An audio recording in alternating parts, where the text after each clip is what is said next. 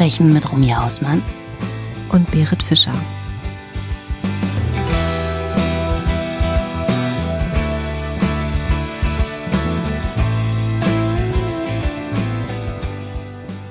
Hello Buddy, guten Morgen und liebste Gängen, euch natürlich auch einen guten Morgen. Wir haben heute mal eine Special-Folge für euch und zwar, äh, wie ihr merkt, es gibt auch gar kein Intro. Äh, diese Folge wird nämlich anders als alle anderen, die wir bisher so hatten, denn wir haben heute ein mega spannendes Update für euch zu einem Fall, den wir in Folge zwei besprochen haben. Und Buddy, ich bin sehr gespannt, was du dazu sagen wirst, weil ich glaube, du hast das Update gar nicht groß mitbekommen, beziehungsweise es gab nämlich eine Sendung, eine, ähm, ja, eine Cold Case Sendung auf Vox. Und da wurde dieser Fall nochmal quasi aufgerollt und nochmal neu zusammengestellt. Und ich glaube, du hast das gar nicht gesehen, ne? Nee, aber ich platze vor Neugier, weil du es mir ja auch geschrieben hast über WhatsApp diverse Male. Und ich musste mich wirklich ganz, ganz arg zurückhalten, dass ich mir nicht im Nachhinein die Sendung noch reinziehe. Deswegen, wie gesagt, ich kann es nicht erwarten. Leg bitte los.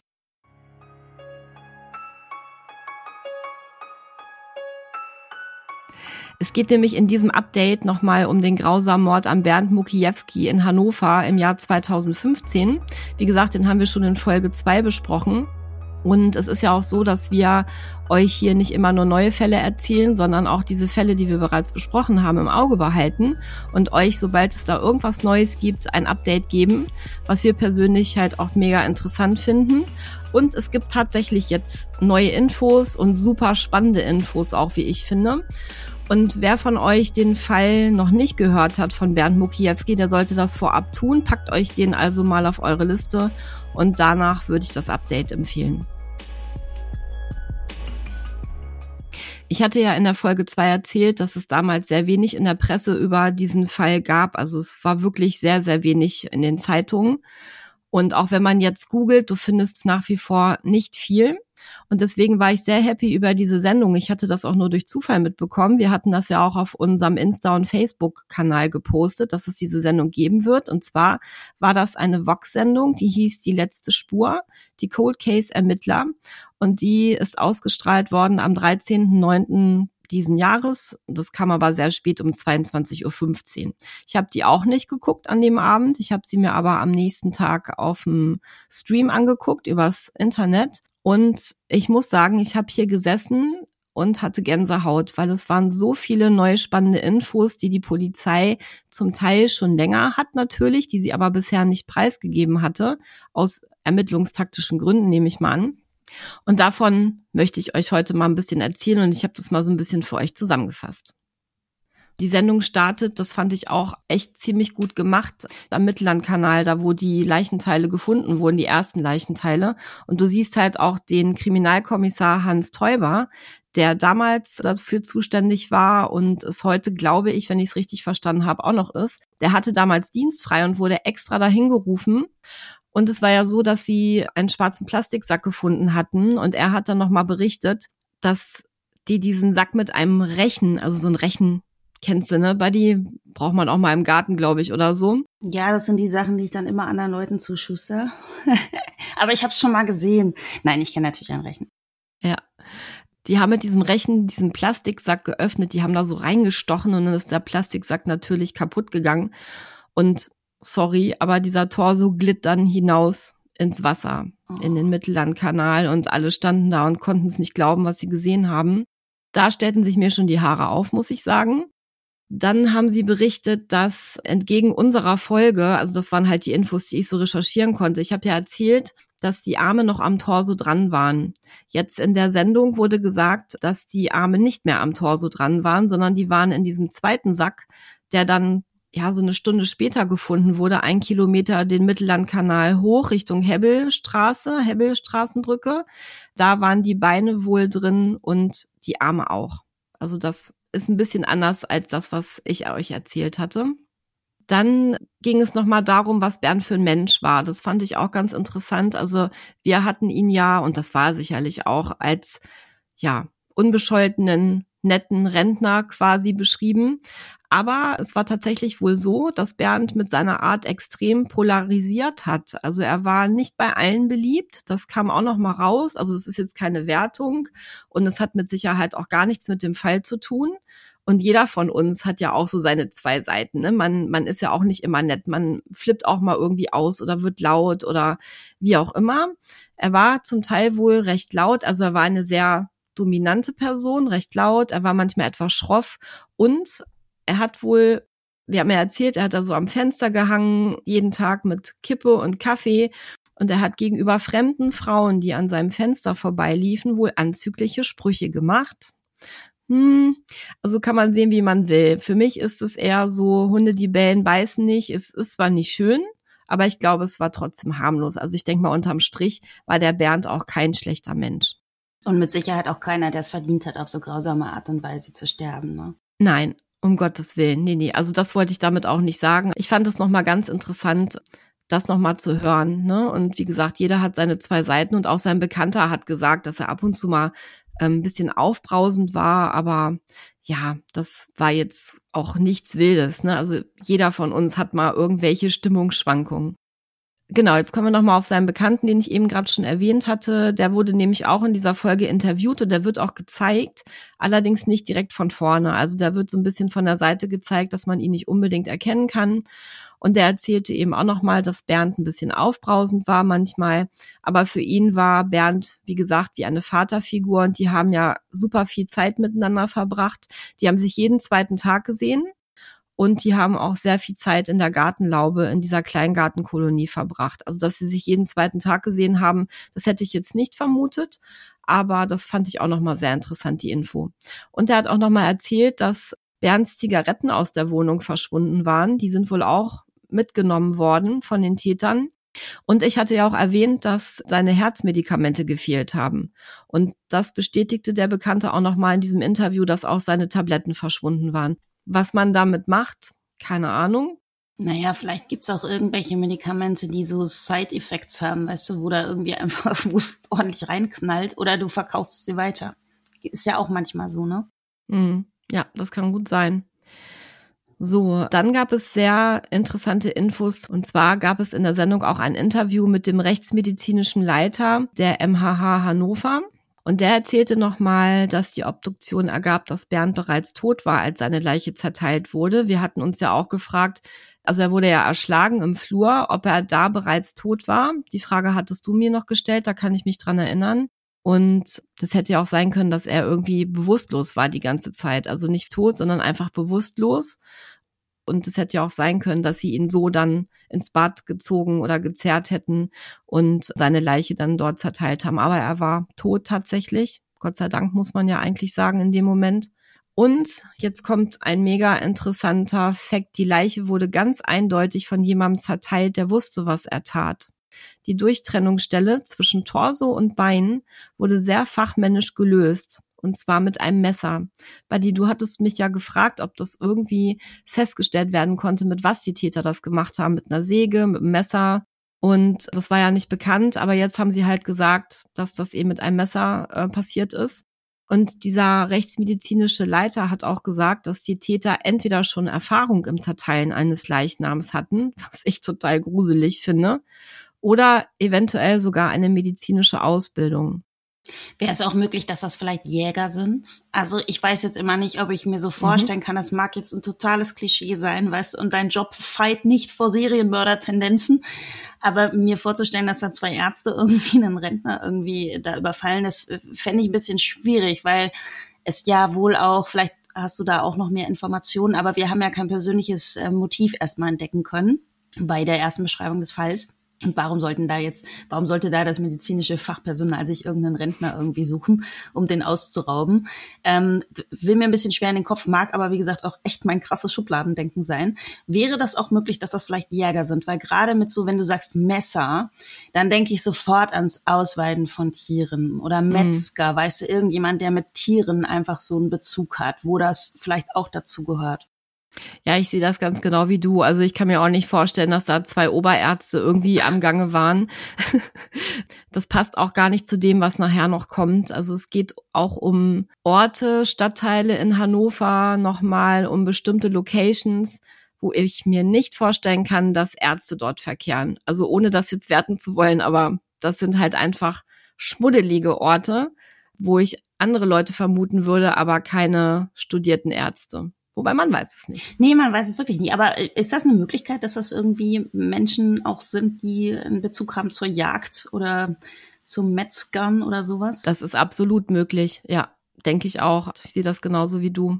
Ja, aber darüber gibt's keine Info. Also, dass es jetzt eventuell irgendjemand sein könnte, der Jagderfahrung hat und eben dadurch im Zerteilen von Tieren. Ähm, das haben sie jetzt nicht gesagt, aber das kann durchaus sein und auch etwas sein, was die Polizei jetzt auch nicht konkret weiß, sich vielleicht denkt. Aber dafür gibt es jetzt keine Beweise oder Indizien. Mhm. Der Leiter äh, des Rechtsmedizinischen Instituts der MHH erzählt auch noch weiter, dass Bernd, das hatte ich ja auch erzählt in der Folge, Abwehrverletzungen an den Armen hatte.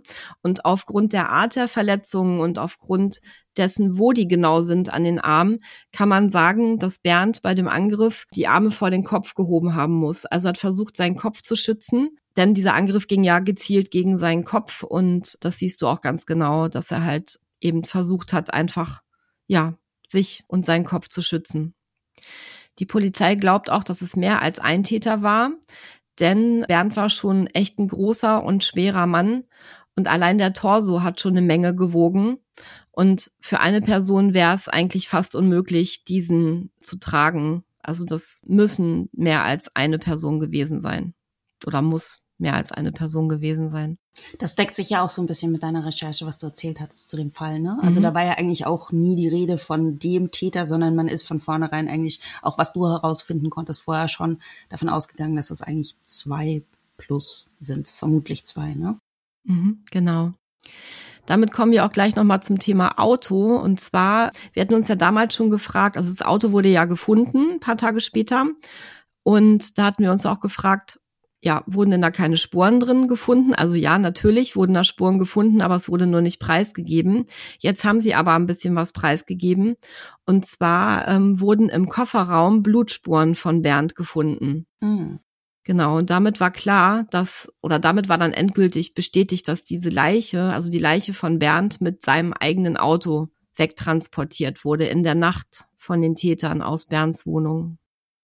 Im Auto selbst wurde natürlich auch nach Hautschuppen, nach Fasern und nach Haaren etc. gesucht. Alles, was so ein Mensch, der sich halt in so einem Auto aufhält, auch verliert. Zum Beispiel wurden auch die Gurte und die Kopfstützen abgeklebt und Proben genommen, aber es wurden bei der ersten Untersuchung nur sehr wenig Fremdspuren gefunden. Es war eine einzige männliche Fremd-DNA dabei und die wurde natürlich auch gleich ins Computersystem in diese Kartei eingegeben, aber leider gab es da keinen Treffer. Da habe ich mich auch sehr drüber geärgert und ich glaube nicht nur ich. In der Vogelsbergstraße im Stadtteil Saalkamp hatte ich erzählt, dass das Auto dort gefunden wurde. Äh, wurden natürlich auch damals die Anwohner befragt. Und tatsächlich, und das ist auch neu, diese Info, sagen mehrere Zeugen aus, dass dieses Auto mehrfach bewegt wurde. Also es war wohl nicht so, dass es da abgestellt wurde und dann stand es da, sondern mal war es weg, dann war es wieder da und es stand auch dort auf verschiedenen Parkplätzen. Man muss sich das so vorstellen, diese Vogelsbergstraße 13, wo das Auto vorstand quasi und wo es gefunden wurde, das sind halt so, naja, nicht Hochhäuser, aber es sind schon ähm, mehrstöckige Wohnhäuser und davor sind ganz, ganz viele Parkplätze. Und auf diesem großen Parkplatz wurde dieses Auto an mehreren Stellen, an unterschiedlichen Stellen gesehen. Eine Anwohnerin sagt, sie hat tatsächlich auch mal einen Mann an diesem Auto gesehen. Sie konnte den aber leider nicht genauer beschreiben. Dieser Mann war um die 40 Jahre alt. Mehr konnte sie dazu nicht sagen. Ist auch schon krass, ne? Also man muss sich das mal überlegen. Das Auto wurde mehrmals gesehen, da wurde sogar eine Person gesehen. Und alles, was bisher gemacht wurde, irgendwelche Spurenuntersuchungen, DNA-Analysen, es ist bisher an dieser Stelle nichts Neues dabei rausgekommen. Also ich finde das unglaublich, was die für ein Glück haben, diese Täter, und es zieht sich leider auch so durch. Ich habe noch mal einen kurzen äh, Eingrätscher zu den Spuren, wo du gesagt hast, es wurde natürlich auch sofort durchs Computersystem gejagt. Mhm. Ist es denn denkbar, man hatte doch damals auch zwei Männer beschrieben, äh, die gesehen worden sind bei Bernd vom Fenster, die auch so eine kleine Auseinandersetzung hatten, die ja auch beschrieben worden sind als möglicherweise Täter aus dem Ausland oder beziehungsweise mit ausländischem Aussehen aussehen. Ist das denn vielleicht eine Möglichkeit? Weil ich denke ja auch immer, dass Menschen, wenn du Verbrecherin wirst, du gehst doch nicht gleich los und ähm, begehst so eine Tat. Weißt du, dringst bei einem Rentner in die Wohnung ein bringst ihn um und zerteilst ihn dann noch. Das ist, es ist so ma massiv groß und gewalttätig. Also es, viele VerbrecherInnen haben ja einfach eine Vorgeschichte, wo sich das steigert. Wäre es denn denkbar, dass die Täter tatsächlich aus dem Ausland kommen und dass sie deswegen vielleicht auch bei uns noch gar nicht registriert sind? Das ist natürlich eine Möglichkeit.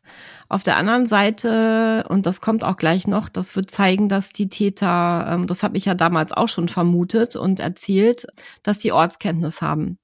Gut, vielleicht sind es Täter, die ab und zu hier schon mal in Hannover waren. Vielleicht haben die hier Familie, kennen sich deswegen aus, ich weiß es nicht, sind aber dann eben ansonsten im Ausland wohnhaft. Kann sein. Ja, Gute Stimmt, Frage. Die, die, Ortskenntnis spricht dagegen, da hast du recht. Das ist sehr interessant. Aber wie gesagt, dass jemand, der so brutal auch vorgeht, noch keine registrierte Vorgeschichte haben soll, das wundert mich ganz extrem. Mhm, mich auch. Und ich glaube, die Polizei auch. Ich wette mit dir, die haben ja, eigentlich schon gedacht, dass da auf jeden Fall ein Treffer bei rauskommt, aber mhm. ist es nicht. Weiterhin erzählt der Ermittler Hans Teuber, dass sie festgestellt haben, dass das Auto von Bernd nach der Tat sehr intensiv bewegt wurde. Also nicht nur hier in Hannover, sondern sogar bis nach Bergheim in Nordrhein-Westfalen. Das ist 300 Kilometer von hier entfernt. Woher die Polizei das weiß, das haben sie nicht preisgegeben. Es wurde eben nur gesagt, dass dieses Auto wohl in Bergheim gesehen wurde. Also das war auch noch eine sehr, sehr interessante Info, die auch neu ist für uns Außenstehende. Ich habe ja eben schon gesagt, alles, was sie bisher getan haben, das hat zu nichts geführt. Es gibt also nach wie vor keine neuen Hinweise, keine neuen Erkenntnisse. Und dann ist es so, dass aus diesem Grund 2018 die Cold Case Ermittlerin Caroline Waschkies mit auf diesen Fall gesetzt wird. Die soll sich halt nochmal in die alten Spuren eindenken und soll nochmal mit einem ganz frischen Blick da drauf gucken und schauen, ob den Ermittlern von damals was entgangen ist. Man kennt das ja selber auch. Ne? Je mehr man sich mit einer Geschichte beschäftigt, man sieht irgendwann den Wald vor lauter Bäumen nicht. Und es ist, glaube ich, immer gut, wenn dann nochmal jemand drauf guckt, der sich noch gar nicht mit der Sache befasst hat. Und was ich mega interessant fand, war, dass gesagt wurde, es gibt tatsächlich 800 Asservate, die noch nicht untersucht worden sind. Das sind überwiegend Dinge aus Bernds Wohnung, aber auch Proben aus dem Auto und ich weiß nicht was alles noch. Der Aufwand ist einfach so riesig gewesen, dass die das bis 2018 nicht geschafft hatten, das alles zu untersuchen. Das kann ja sein, dass die Täter zum Beispiel in der Wohnung doch noch irgendwas angefasst haben. Ich habe gesehen in der Folge, da war in so einer Plastiktüte zum Beispiel, klingt erstmal banal, aber Bernd hat wohl so ein Mundspray benutzt.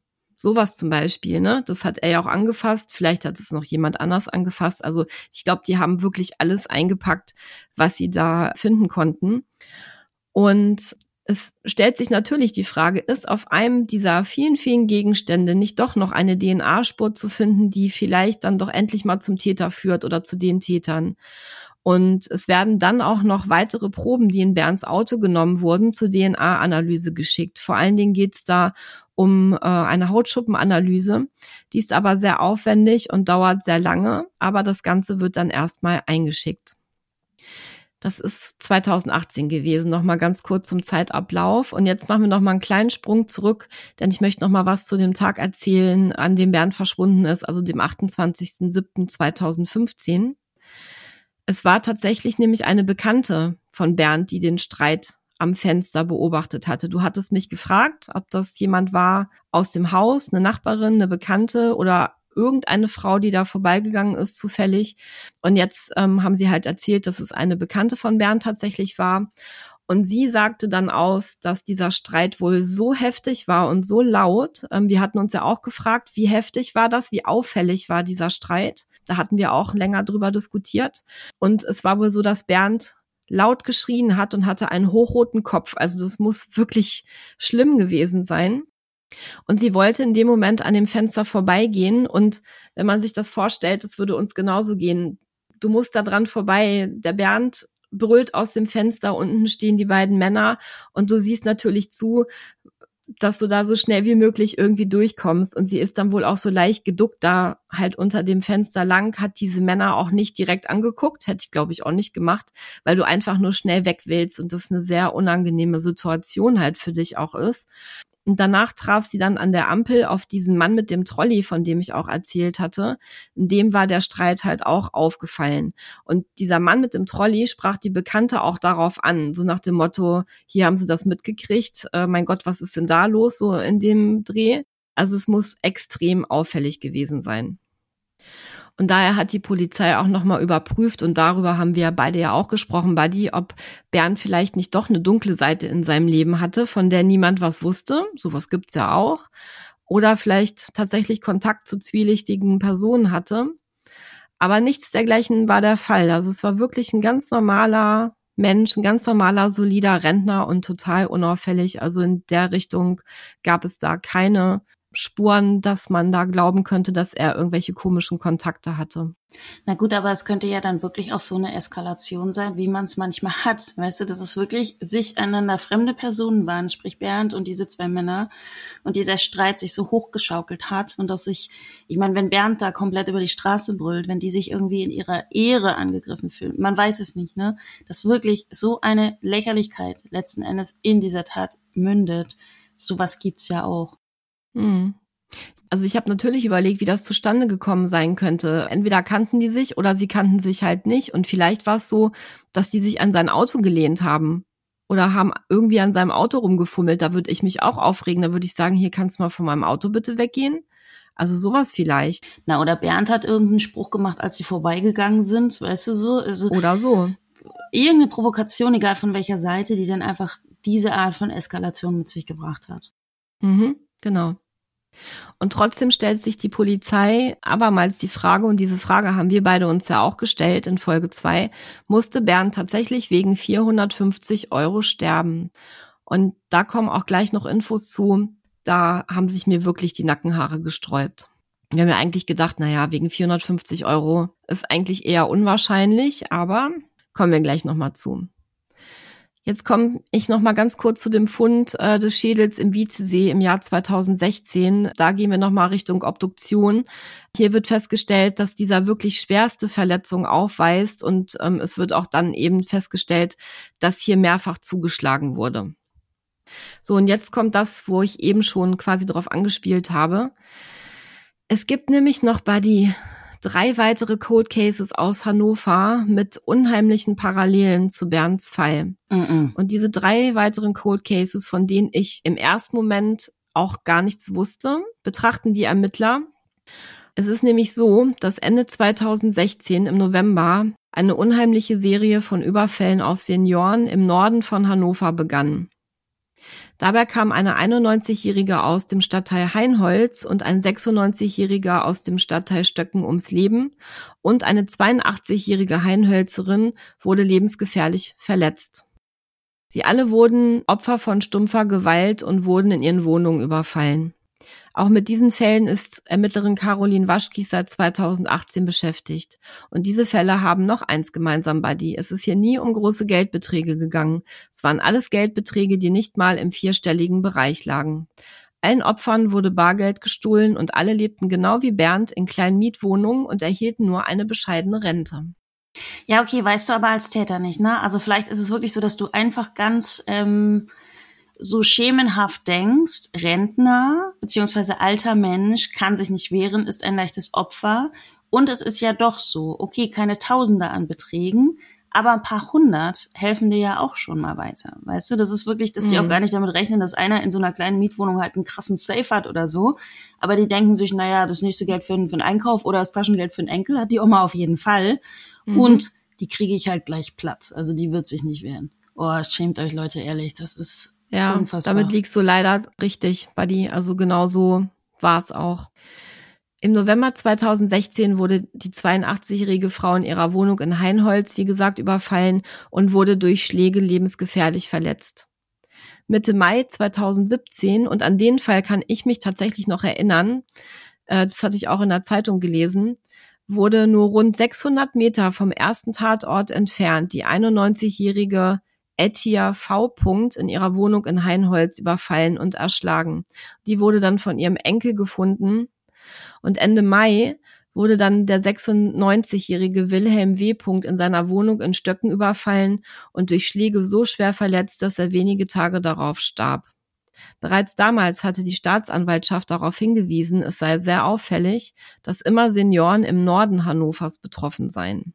Aber Bernd wäre quasi das erste Opfer gewesen, wenn das alles miteinander zusammenhängt? Genau. Mhm. Bei der 91-Jährigen konnte die Tatwaffe, ein Hammer, sichergestellt werden. An dem Hammer wurde DNA gefunden. Und diese DNA konnte einem vorbestraften Kriminellen zugeordnet werden. Und dieser Mensch, der war damals 57, der wohnte nur 120 Meter von seinem Opfer entfernt und der war in der Straße auch als Trinker, als Alkoholiker bekannt. Der wurde daraufhin verhaftet und blieb insgesamt drei Monate in U-Haft aber im Oktober 2017 musste er wieder entlassen werden, da sich der dringende Tatverdacht gegen ihn nicht aufrechterhalten ließ. Er hatte nämlich eine gute Begründung geliefert, leider wird nicht gesagt welche, warum seine DNA auf dem Hammer war. Von daher reichte es für eine Anklage leider nicht aus und sie mussten ihn wieder auf freien Fuß setzen. Und wenn man alle vier Fälle miteinander vergleicht, also Bernd und diese drei Überfälle auf die anderen Senioren, dann sagen auch die Ermittler, fällt auf, dass Bernd schon so ein bisschen heraussticht. Ne? Er war also deutlich wehrhafter und auch jünger als die anderen drei Opfer und war eben auch von der körperlichen Konstitution ganz anders aufgestellt. Ne? Ich meine, wenn du dir mal überlegst, 82 91, 96. Also allein das tut mir schon wieder im Herzen weh, wenn ich das höre, dass so alte, wehrlose Menschen dann ausgesucht werden. Aber das ist genau das, was du gerade gesagt hast. Ne? Du suchst dir halt immer das wehrloseste Opfer aus aber Bernd, ja, sagen sie auch, der hat sich halt schon gewehrt und das sieht man ja auch an seinen Armverletzungen. Wobei, ich meine, entweder es hat nichts miteinander zu tun oder Bernd war tatsächlich der Erste und das ist die Fortentwicklung. Dass du dann irgendwie sagst, okay, der hat sich krass gewehrt, aber schau, wir haben ihn platt gemacht und sie sind uns nicht auf die Schliche gekommen. Das nächste Mal sind wir noch einen Tacken in unserer, äh, unserer Ansicht nach schlauer und suchen uns einfach jemanden aus, der einfach noch 20 Jahre mehr drauf hat, vielleicht auch noch eine Frau ist, dann müssen wir sowas nämlich gar nicht erwarten. Aber vom Prinzip her hat das doch super funktioniert mit dem Bernd. Das könnte ich mir schon auch vorstellen. Mhm. Also das kann ich mir auch gut vorstellen. So, und jetzt wird's richtig interessant. Ich habe ja gesagt, äh, die Überfälle fanden unter anderem auch im Stadtteil Heinholz statt. Und Bernds Auto wurde damals von einer Zeugin im Stadtteil Heinholz gesehen. Ach was. Mhm. Es parkte nämlich auf dem Gehweg vor dem damaligen Café Mosaik, das heißt heute anders, das heißt jetzt Arizone, was auch immer das bedeuten soll, in der Bohnhorststraße, Ecke Schulenburger Landstraße. Und als ich dieses Café, das haben sie nämlich auch in der Sendung gezeigt, von außen gesehen habe, habe ich gedacht so, hä, das kennst du doch. Es ist nämlich so, dass ich ab und zu mal auch in der Ecke bin, weil ich da zu einem großen Zoofachgeschäft fahre, um einzukaufen. Und ich bin schon tausendmal an diesem Café vorbeigefahren. Deswegen ist mir das dann auch äh, aufgefallen. Und das ist echt eine Ecke, das habe ich ja vorhin schon gesagt. Das ist wirklich extrem schmuddelig. Und dieses Café ist halt, also ich glaube, da möchte ich nicht reingehen. Da würde ich noch nicht mal gegen Bezahlung reingehen. Ich, ja, bisschen zwielichtig, schmuddelig, dubios. Ich weiß nicht, was da für Leute drin verkehren. Ich hänge gerade noch an dem Tatverdächtigen, den sie da kurzfristig äh, auf dem Radar hatten. Mhm. Es ist natürlich so, also vom, vom Alter, weil du gesagt hast, 57, glaube ich, ne? Mhm. Es gab ja damals den Fund auch im Auto dieser selbstgebrannten H-Blocks CD, wo man ja irgendwie davon ausgeht, dass sie möglicherweise den Tätern gehört hat. Dann also das wäre jetzt wahrscheinlich auch nicht so die Altersklasse. Plus, ich frage mich natürlich, aber ich, ich kann es nicht sagen, weil ich selber damit Gott sei Dank keine Erfahrung habe. Wärst du als Alkoholikerin wirklich so geplant und organisiert, wie die zwei Täter vorgegangen sind. Weißt du, diese Präzision, ähm, die sie ja auch an den Tag gelegt haben, mit dem Abteilen der Gliedmaßen und mit dieser Überlegung, wo bringen wir die Säcke hin, wo lassen wir die, die Einzelteile von mhm. Bernd verschwinden auch, das erfordert ja doch irgendwo einen geplanten Kopf. Weiß ich jetzt nicht, ob man das ähm, mit einem richtig krassen Alkoholkonsum alles so auf die Kette kriegt. Und wenn du Alkoholiker bist, nehmen wir an, du bist Teil dieses Duos. Ähm, du bist ja eigentlich auch eine Schwachstelle ich, also natürlich weiß ich, dass du, wenn du sehr viel Alkohol konsumierst, dass deine, deine Hemmschwelle irgendwie, die verschiebt sich ja auch, du bist es gewöhnt. Ja, wenn du mir wahrscheinlich eine Flasche Korn reinprügelst, also ich erzähle dir alles, was du nicht wissen willst, weißt du so? Das ist, das ändert sich natürlich mit dem Konsum. Aber ich glaube trotzdem, dass du eigentlich eine Gefahr wärst für so ein Duo, dass du wirklich unter Substanzeneinfluss Dinge auch ausplaudern könntest. Also ich könnte mir auch vorstellen, dass gerade wenn du auch sagst, er hat eigentlich auch eine Erklärung abgeliefert und sie gehen davon aus, dass sie ihn von der Liste streichen können, das würde ich sofort kaufen, ehrlich gesagt. Hm. Ja, sehe ich ganz genauso. Ich finde es auch schade, ähm, gut, das haben sie natürlich mit Absicht nicht preisgegeben, dass man nicht weiß, was die Begründung war. Das hätte mich wirklich mal sehr interessiert, ähm, warum seine DNA auf dem Hammer war. Naja, du kannst ja auch mal einen Hammer dir ausleihen oder irgendwas, weißt du? Genau, sowas halt habe ich mir auch überlegt. Oder er hat immer irgendwie was Handwerkliches geholfen, mhm. ne? Also mhm denke mal, dass es sowas auch war in der Richtung. Und was du eben nochmal sagtest mit der Präzision, mit der die Täter bei Bernd vorgegangen sind, sehe ich ganz genauso. Und wir erinnern uns noch mal an dieses Geputze im Bad, ne? Das war ja auch sehr gut ja, überlegt sehr alles, akribisch ne? auch, ne? So, dass man das auf den ersten Blick auch gar nicht gesehen hat. Ja, also ich denke nicht, dass dieser 57-Jährige, der für die ähm, Seniorenüberfälle oder zumindest für den Überfall auf diese ETAV, ich glaube, bei den anderen ähm, haben sie ja bis heute den Täter nicht gefunden und konnten ihm das jetzt auch nicht anhängen. Es ging wirklich nur um den einen Fall. Ich glaube nicht, dass er das mhm. bei Bernd auch war. Also das mhm. kann ich mir nicht vorstellen.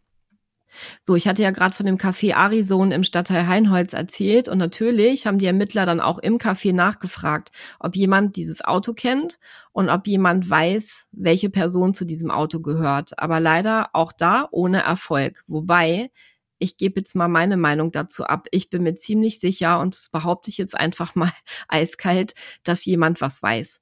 Also da bin ich hundertprozentig von überzeugt schon möglich. Aber wenn du sagst, das ist auch ein spezieller Stadtteil, vielleicht hält man da auch zusammen, vielleicht hat man auch was gesehen, aber man möchte nichts gesehen haben. Mhm. Das hast du ja auch ab und zu mal. Vielleicht möchtest du einfach selber auch keinen Stress mit der Polizei.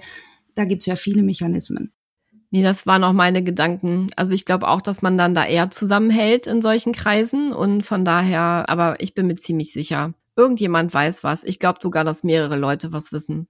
Naja, und was heißt in, in, solchen Kreisen? Das hast du ja auch ganz oft so bei der Schickeria oder so, ne? Deine Bubble ist deine Bubble. Also egal, ja, welcher, welcher Stand jetzt auch so ist. Aber ich glaube, mit manchen Sachen möchtest du einfach nichts, nichts zu tun haben und du weißt aber ganz genau, wo da der Hammer hängt. Mm, das stimmt. Ebenfalls sehr interessant ist auch dieses Café, von dem ich gerade erzählt habe. Das ist nur 120 Meter von einem Supermarkt entfernt. Und dieser Supermarkt liegt von Bernds Wohnung knapp zehn Fahrminuten entfernt. Also von dem Café kannst du da locker natürlich zu Fuß hingehen. 120 Meter ist ja nun wirklich nicht weit. Und Bernd kommt von oder wäre von seiner Wohnung aus in zehn Fahrminuten mit seinem Auto auch zu diesem Supermarkt gekommen. Aber war das denn ein Supermarkt, in dem er verkehrt hat? Weiß man das? Nee, das sagen sie nicht, aber zwei der Senioren sind regelmäßig in diesem Supermarkt einkaufen gegangen. Und da stellt sich natürlich dann die Frage, haben die Täter ihre Opfer im Supermarkt ausgespäht? Hm. Und dann ist mir wieder eingefallen, dass wir ja auch in der Folge erzählt haben, dass Bernd an dem Tag auch einkaufen war. Mhm. Da kommen wir gleich noch drauf. Also vom zeitlichen Ablauf her weiß ich nicht, ob es dann wirklich alles so zusammenhängt. Es könnte aber sein. Aber das erzähle ich gleich nochmal. Denn äh, der Ermittler Hans Teuber sagt auch, es ist durchaus möglich, dass die Täter die Person beobachtet haben, sind ihnen dann vom Einkaufen nach Hause gefolgt, also ziemlich dicht auch. Und dann hat sofort der Überfall stattgefunden, sodass man auch gleich Zugang in die Wohnung bekommt. So, und wir haben uns ja auch gefragt, wie sind die Täter in Bernds Wohnung gekommen? Gut, gibt es tausend Möglichkeiten, die hatten wir ja auch diskutiert.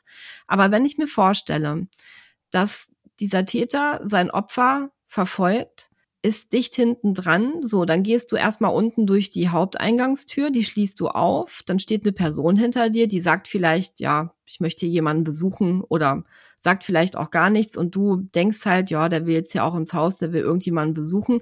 Wenn ich mir das vorstelle, das hatte ich aber auch schon die Situation, dass ich gerade vom Einkaufen kam oder sonst woher, habt aufgeschlossen unten und hinter mir kam dann jemand zeitgleich an, den ich nicht kannte. Der hat fragst du ja auch nicht, wer sind sie, was wollen sie hier? Das machst du ja nicht. Du denkst halt, naja, der wird hier irgendjemanden besuchen, ne?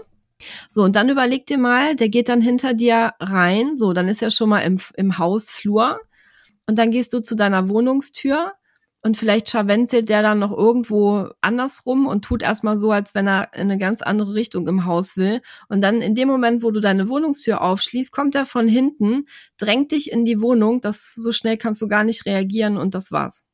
Ja, und bei Bernd war es ja aber so, der war ja schon zu Hause, das wissen wir ja. Da glaube ich einfach immer noch, dass die einfach geklingelt haben.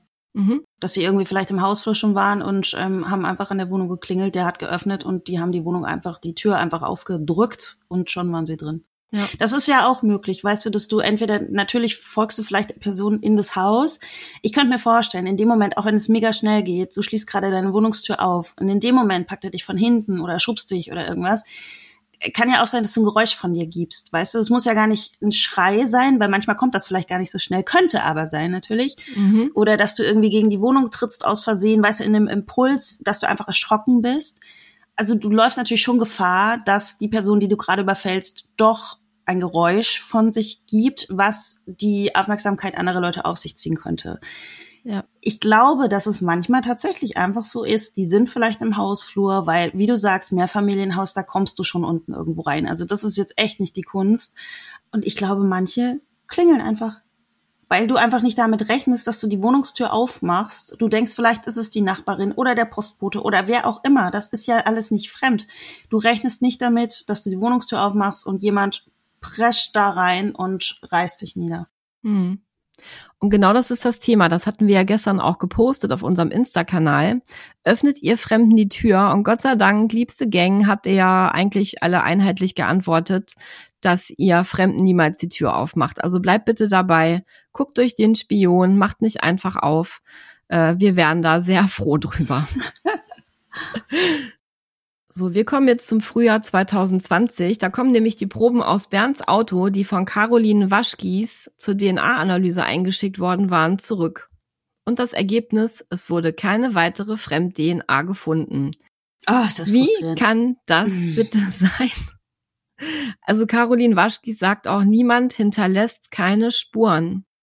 Das finde ich ist wirklich ein Rätsel, weil schau mal, die haben ja zum Beispiel auch diese CD im Auto zurückgelassen. Ansonsten würde ja. ich sagen, hey, da arbeitet vielleicht einer als Metzger und der andere ist irgendwie der Chief Hood von irgendeiner Waschanlage und weiß ganz genau, wie man ein Auto wirklich porentief wieder hinstellt und sauber macht. So, aber dann denke ich mir, du schaffst es wirklich, jede Faser irgendwie wegzutun, jedes Härchen, jede Hautschuppe, lässt aber die CD zurück im Player und die Blutspuren im Kofferraum, ich meine, die waren ja da. Stimmt. Da hätte ich ja wohl mal zuerst sauber gemacht, ne?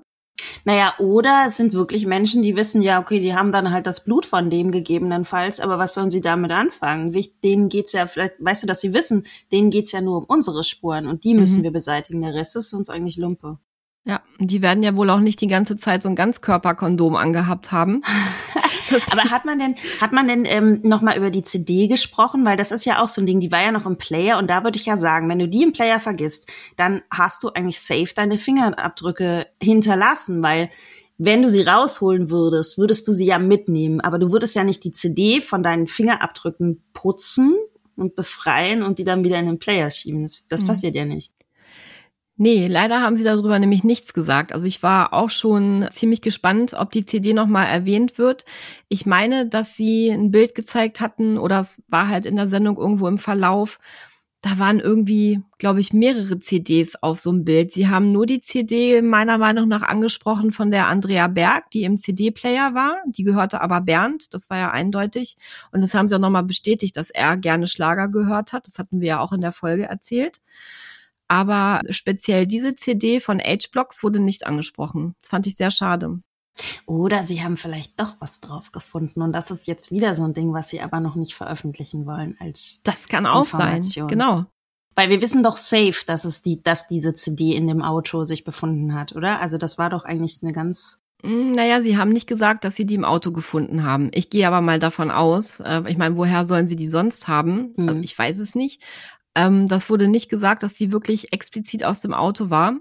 Keine Ahnung. Also Was ich auch noch sehr interessant fand, dass die Ermittler glauben, dass eben dieses Zerteilen von Bernds Leiche nicht spurlos an den Tätern vorbeigegangen ist. Also sie vermuten, dass sie sich eventuell jemandem anvertraut haben oder zumindest irgendwas durch die Blume angedeutet haben. Und wenn es Personen gibt, die sowas wissen, denen sowas erzählt wurde, da haben sie halt gebeten, dass diese Personen sich bitte melden möchten. Schwierig zu sagen, weiß ich nicht. Also ich glaube es eigentlich nicht, weil mit der Professionalität, mit der die Täter da vorgegangen sind, das glaube ich gar nicht mal, dass die das irgendwem erzählt haben.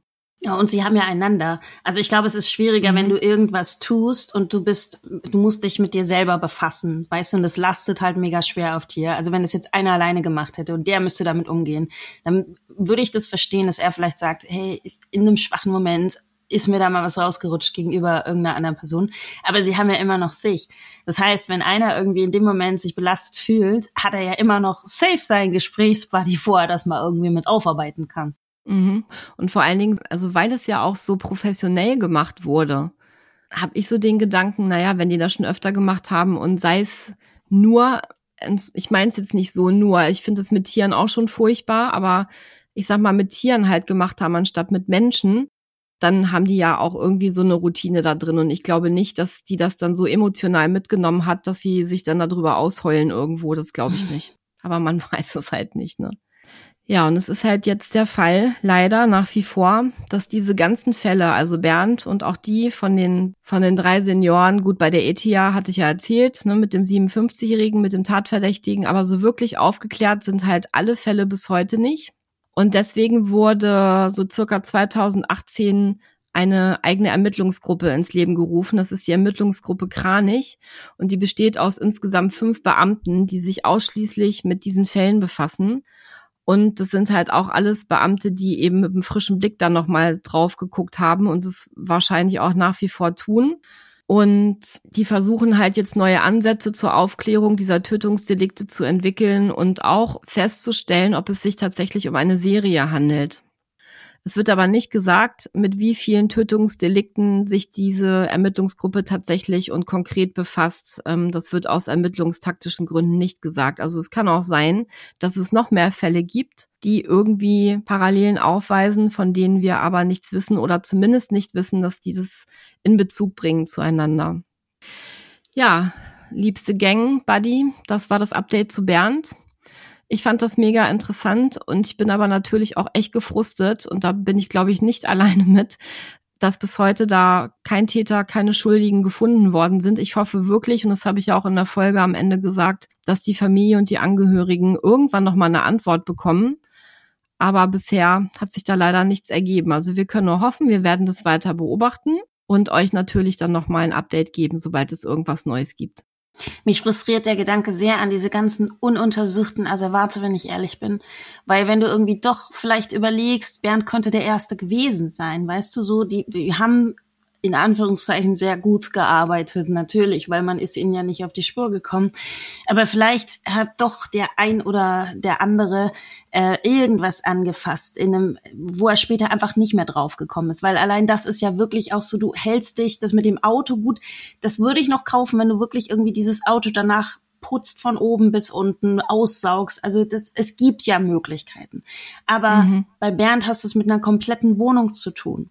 Und das dann nicht ein Schüppchen oder irgendwas sein sollte. Na, wobei du hast ja gesagt, man hat ja was gefunden, aber es konnte irgendwie nicht ähm, in der Registrierung im, im Computersystem quasi ähm, mhm. festgestellt mhm. werden. Aber es gibt ja noch einen zweiten Täter wahrscheinlich. So und irgendwie zu denken, dass da so viele Asservate sind, wo vielleicht doch irgendwas haften geblieben ist. Und die können aber vielleicht gar nicht untersucht werden, weil die Ressourcen der Polizei gar nicht ausreichen in dem Moment. Man fragt sich ja immer, warum machen die das? Die machen das nicht, weil sie keinen Bock haben, sondern die machen das, weil sie einfach wahnsinnig viele Kriminalfälle auf dem Tisch haben. Ja, genau. so und ähm, einfach gar nicht hinterherkommen. Und da werden natürlich Prioritäten gesetzt, das muss so sein. Das ist aber wahnsinnig frustrierend. Und irgendwie zu denken, vielleicht war in dieser Wohnung doch noch was. Und würde man diese hunderte von, von Dingen da einfach nochmal sich hernehmen, vielleicht ist irgendwo was drauf, so. Und das hm. finde ich, ist auch so ein schlimmer Gedanke irgendwie, weil diese Menschen, die da jetzt auch mit frischem Blick drauf gucken, die können ja auch nur so Puzzleteilchen zusammensetzen, ne? Und die können sich ihre Theorien spinnen und können, können Spuren natürlich verfolgen. Aber wo willst denn du noch gucken? Weißt du so, also wo, wo ist denn da jetzt auch die Schranke gesetzt, wo sie nicht mehr weiterkommen? Es fängt doch an, sie, sie finden auch diese ganzen Orte, sie finden auch dieses Café. Ja, okay, da sind Leute, die wollen nicht reden. Also es ist so eine, es kommt mir vor wie so eine Sackgasse. Vielleicht sind die viel weiter, als wir jetzt denken. Ja. Also ich denke auch, dass die noch ganz viele Sachen haben, die sind natürlich nicht preisgeben. Ne? Das, das wir können ja immer auch. nur die Bröckchen nehmen für unsere Recherche, die wir im Internet Richtig. oder eben in solchen Sendungen finden. Aber es wird ja auch einen Grund haben, warum sie jetzt diese Sendung gemacht haben.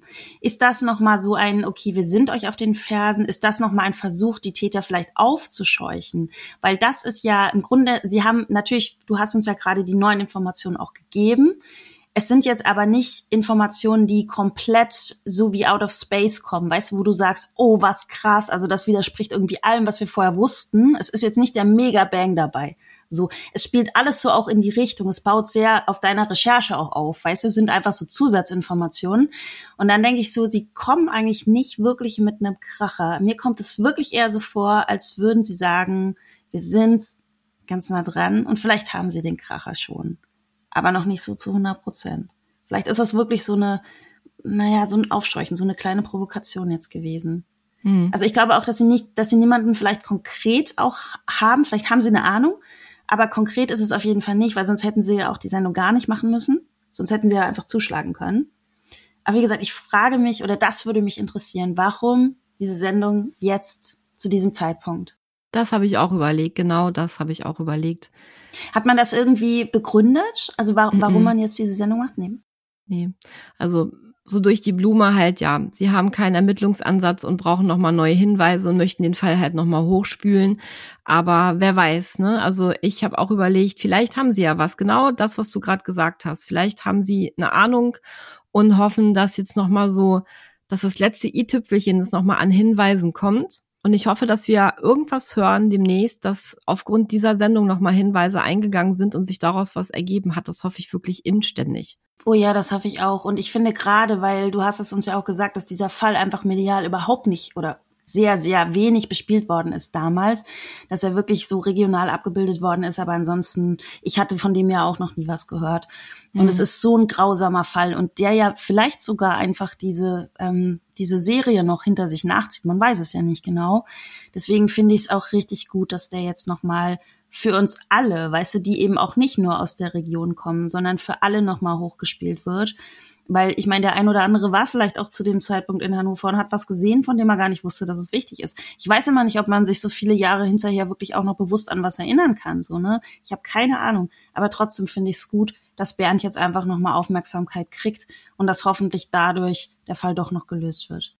Ja, vor allen Dingen, wenn man bedenkt, dass das Auto ja auch in Bergheim gesehen wurde. Vielleicht erinnert sich ja auch jemand aus Bergheim an dieses Auto, wenn Sie zum Beispiel die Sendung sehen, wenn Sie den Podcast hören. Wir sind übrigens die einzigen, die über Bernd einen Podcast gemacht haben bis jetzt. Es gibt tatsächlich niemanden, äh, der den Fall bisher besprochen hat. Und ich finde, der gibt aber auch so viel her. Und ich bin so froh, dass wir diesen Fall hier besprochen und analysiert haben. Es gibt noch ein YouTube-Video, wo der Fall auch ganz kurz besprochen wird, aber mehr gibt's da nicht. Also es ist wirklich mir persönlich viel zu wenig, was da bisher über diesen Fall abgehandelt wurde. Und von daher, ja, hoffen wir mal das Beste. Ich habe noch eine Frage. Ähm, was hat's denn mit Bergheim auf sich? Also das ist jetzt eine Stadt. Also gab es da irgendwie zeitnah ein jährliches Metzgertreffen oder gab's hat das hat dieses Bergheim irgendeine Bewandtnis oder? Ähm das sagen sie nicht. Okay. Das sagen sie nicht. Also ich denke schon, dass sie das wissen. Aber das war auch so ein Punkt, das hatte ich auch vorhin erwähnt, dass nicht gesagt wurde, was Bergheim jetzt überhaupt mit dem Fall zu tun hat, ob sie das irgendwie rausfinden konnten, warum dieses Auto in Bergheim war, warum die da hingefahren sind. Ich meine, wie gesagt, es sind 300 Kilometer. Also hin und zurück sind es 600. Das ist ja schon eine ganze Ecke. Ich weiß es nicht. Vielleicht haben sie da einen Kumpel besucht, keine Ahnung, und haben sich abends am Stammtisch äh, die Sachen da gegenseitig erzählt. Nein, Spaß beiseite. Ich weiß es nicht und sie haben es nicht preisgegeben. Vielleicht weiß die Polizei das. Das könnte ich mir gut vorstellen.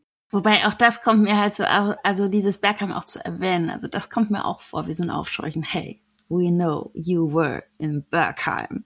Krass, wie konkret das ist. Also, dass sie das eben auch ja. sagen. Ich meine, sie hätten ja auch bei allem, was sie, was sie ja sonst uns jetzt eben doch nicht mit, mitteilen an Infos, Sie hätten ja auch sagen können, ja, wir wissen, das Auto wurde bewegt. Aber sehr konkret auch zu sagen, wir wissen, das Auto war in Bergheim. Das ist schon sehr, sehr speziell und sehr auf die Zwölf eigentlich, ne? Ja. Und dass da vielleicht jetzt auch jemand denkt, fuck, Bergheim. Sie wissen, ich war in Bergheim. Weißt du, der nächste Schritt ist, dass sie wissen, ich war in Bergheim. Also das finde ich schon krass, ja. Ja, total. Und ich, weißt du, wir haben uns da neulich schon mal darüber unterhalten. Wie würdest du dich als Täter verhalten nach einer Tat? Was würdest du tun? So, und da haben wir uns ja auch gefragt, googelst du, gehst du ins Internet, guckst du regelmäßig nach, ob es irgendwelche News gibt zu dem Fall, ob dir irgendjemand auf der Schliche ist, weil das ist ja die einzige Quelle, meiner Meinung nach, korrigier mich, wo ich irgendwas rausfinden könnte, ob es irgendwas Neues gibt. Ja, und ich glaube, man tut das. Ich glaube, das tust du, weil ja einfach du dir nie sicher sein kannst, was haben sie von mir gefunden? Haben sie doch ein Hautschüppchen oder ein Haar oder was auch immer, egal wie gründlich ich geputzt habe. So, und mhm. ich glaube, du trägst schon, egal wie abgebrüht du bist, ich glaube, so eine Grundparanoia, die wirst du einfach mit dir rumtragen. Und deswegen glaube ich, würde man nicht widerstehen können, da wirklich auch immer mal bei Google zu gucken, gibt's was Neues zu dem Fall. Mhm. Bin ich in Gefahr. Vielleicht haben der oder die Täter unsere Folge auch schon gehört. Dann möchte ich nochmal sagen, Leute, echt schämt euch. Weißt du, also ich meine, ich finde grundsätzlich, wie kann man sich erdreisten, ein Leben zu nehmen und ähm, wirklich dann auch auf wehrlose Menschen. Die meisten sind wehrlos, aber wir hatten es in der Folge, hatten wir es auch. Du hast natürlich auch manchmal Gruppen, wo du sagst, sie sind selber in kriminelle Machenschaften verwickelt oder sind im Drogenmilieu tätig, die einfach so eine Art Berufsrisiko auch mit sich tragen, wo man halt leider sagen muss, na ja, gut, also da lebst du einfach auch sehr gefährlich. Aber die ganz normalen Bürger und Bürgerinnen, die niemandem was tun, die einfach nur gucken, dass sie ihre Familien aufziehen, die ihren Vorgarten irgendwie wässern und die euch einfach auch nichts getan haben. Wie könnt ihr euch erdreisten? Also ich werde es nie verstehen. Ich möchte es auch gar nicht verstehen. Doch, eigentlich möchte ich es verstehen. Ich möchte eigentlich schon verstehen, ähm, was da los ist und wie man sich, wie man sich selbst über ein anderes Leben stellen kann ich werde, glaube ich, diesen Gedanken nie verkraften, dass sowas auf dieser Welt vorkommt. Und deswegen bin ich umso froher, dass wir diesen Podcast machen und dass mhm. wir über Menschen sprechen und auch die, die es nicht mehr gibt, dass wir über Bernd sprechen. Weil die Opfer, die brauchen einen Namen und die brauchen ein Gesicht. Und die Täter, die gehören wohin, wo sie nicht mehr rauskommen. Schönes Schlusswort, Buddy. In dem Sinne, liebste Gang, habt ein schönes Wochenende und wir möchten uns an dieser Stelle auch mal bei euch bedanken. Wir möchten mal ein fettes Dankeschön rausgeben an unsere Crime Buddy Gang, an alle, die uns fleißig hören. Denn ohne euch wäre hier echt kein Leben in der Bude. Nein, vielen, vielen Dank. Wir freuen uns immer sehr, wenn ihr uns auch Nachrichten schickt und uns ähm, auch erzählt, was ihr von der Folge haltet, ob ihr die Fälle kennt, ob ihr weiterführende Gedanken habt. Dafür sind wir sehr, sehr dankbar. Ihr habt vielleicht auch mitbekommen, dass wir inzwischen nur noch alle zwei Wochen online gehen mit einer neuen Folge. Das hat Gründe. Wir haben gemerkt, dass die Recherchen, die wir betreiben und die Art, wie intensiv wir uns auch mit den Fällen befassen, dass das einfach keine Sache ist, wo du sagen kannst, du nimmst dir mal zwei Tage Zeit, dann nimmst du die Folge auf und zack, bumm, ist es fertig. Wir möchten einfach einfach unsere Fälle, wir möchten die Opfer, wir möchten die Geschichten mit Respekt behandeln und wir möchten niemals irgendwas aus der Hüfte schießen. Das ist nicht der Anspruch, den wir haben, sondern wir sind hier, um die Geschichten so zu erzählen, wie sie passiert sind. Wir sind hier, um auch zu sagen, ich brauche noch einen Tag länger für die Recherche, es ist ja aufwendig. Wir sind hier, um ein Podcast zu sein, den sich auch Angehörige anhören können ohne dass sie die Hände über dem Kopf zusammenschlagen. So. Und das braucht manchmal einfach ein bisschen mehr Zeit. Und wie ihr wisst, haben wir beide auch noch andere Jobs. Die müssen wir natürlich auch bedienen. Die wollen wir auch bedienen. Dem wollen wir auch gerecht werden. Und deswegen haben wir uns entschieden, wir kommen jetzt nur noch alle zwei Wochen, aber mit genau der Liebe, mit genau der Sorgfalt, mit genau dem Respekt, wie wir bisher unsere Fälle behandelt haben. So sieht's aus, ganz genau. Ja, Buddy, dann würde ich sagen, wir hören uns in zwei Wochen wieder. Da freue ich mich schon drauf. Ja, ich mich auch. Nee, vermutlich wir zwei. Wir hören uns früher über WhatsApp mit dem Stand der Recherche. Ich bringe dir das nächste Mal einen Fall mit, wo ich mir auch nicht sicher bin, ob du den kennst, aber es wird ein großes, großes Rätsel sein. Mal sehen, ob wir zusammen mhm. auf die mhm. Lösung kommen. Ich glaube nicht, aber es ist ein sehr, sehr spannendes Rätsel. Da hast du mich jetzt ja schon mal komplett angeteasert. Freue ich mich drauf. Ja, ich mich auch. Lass es dir gut gehen, Buddy. Wir hören uns. Du auch. Schönes Wochenende. ciao. ciao. ciao.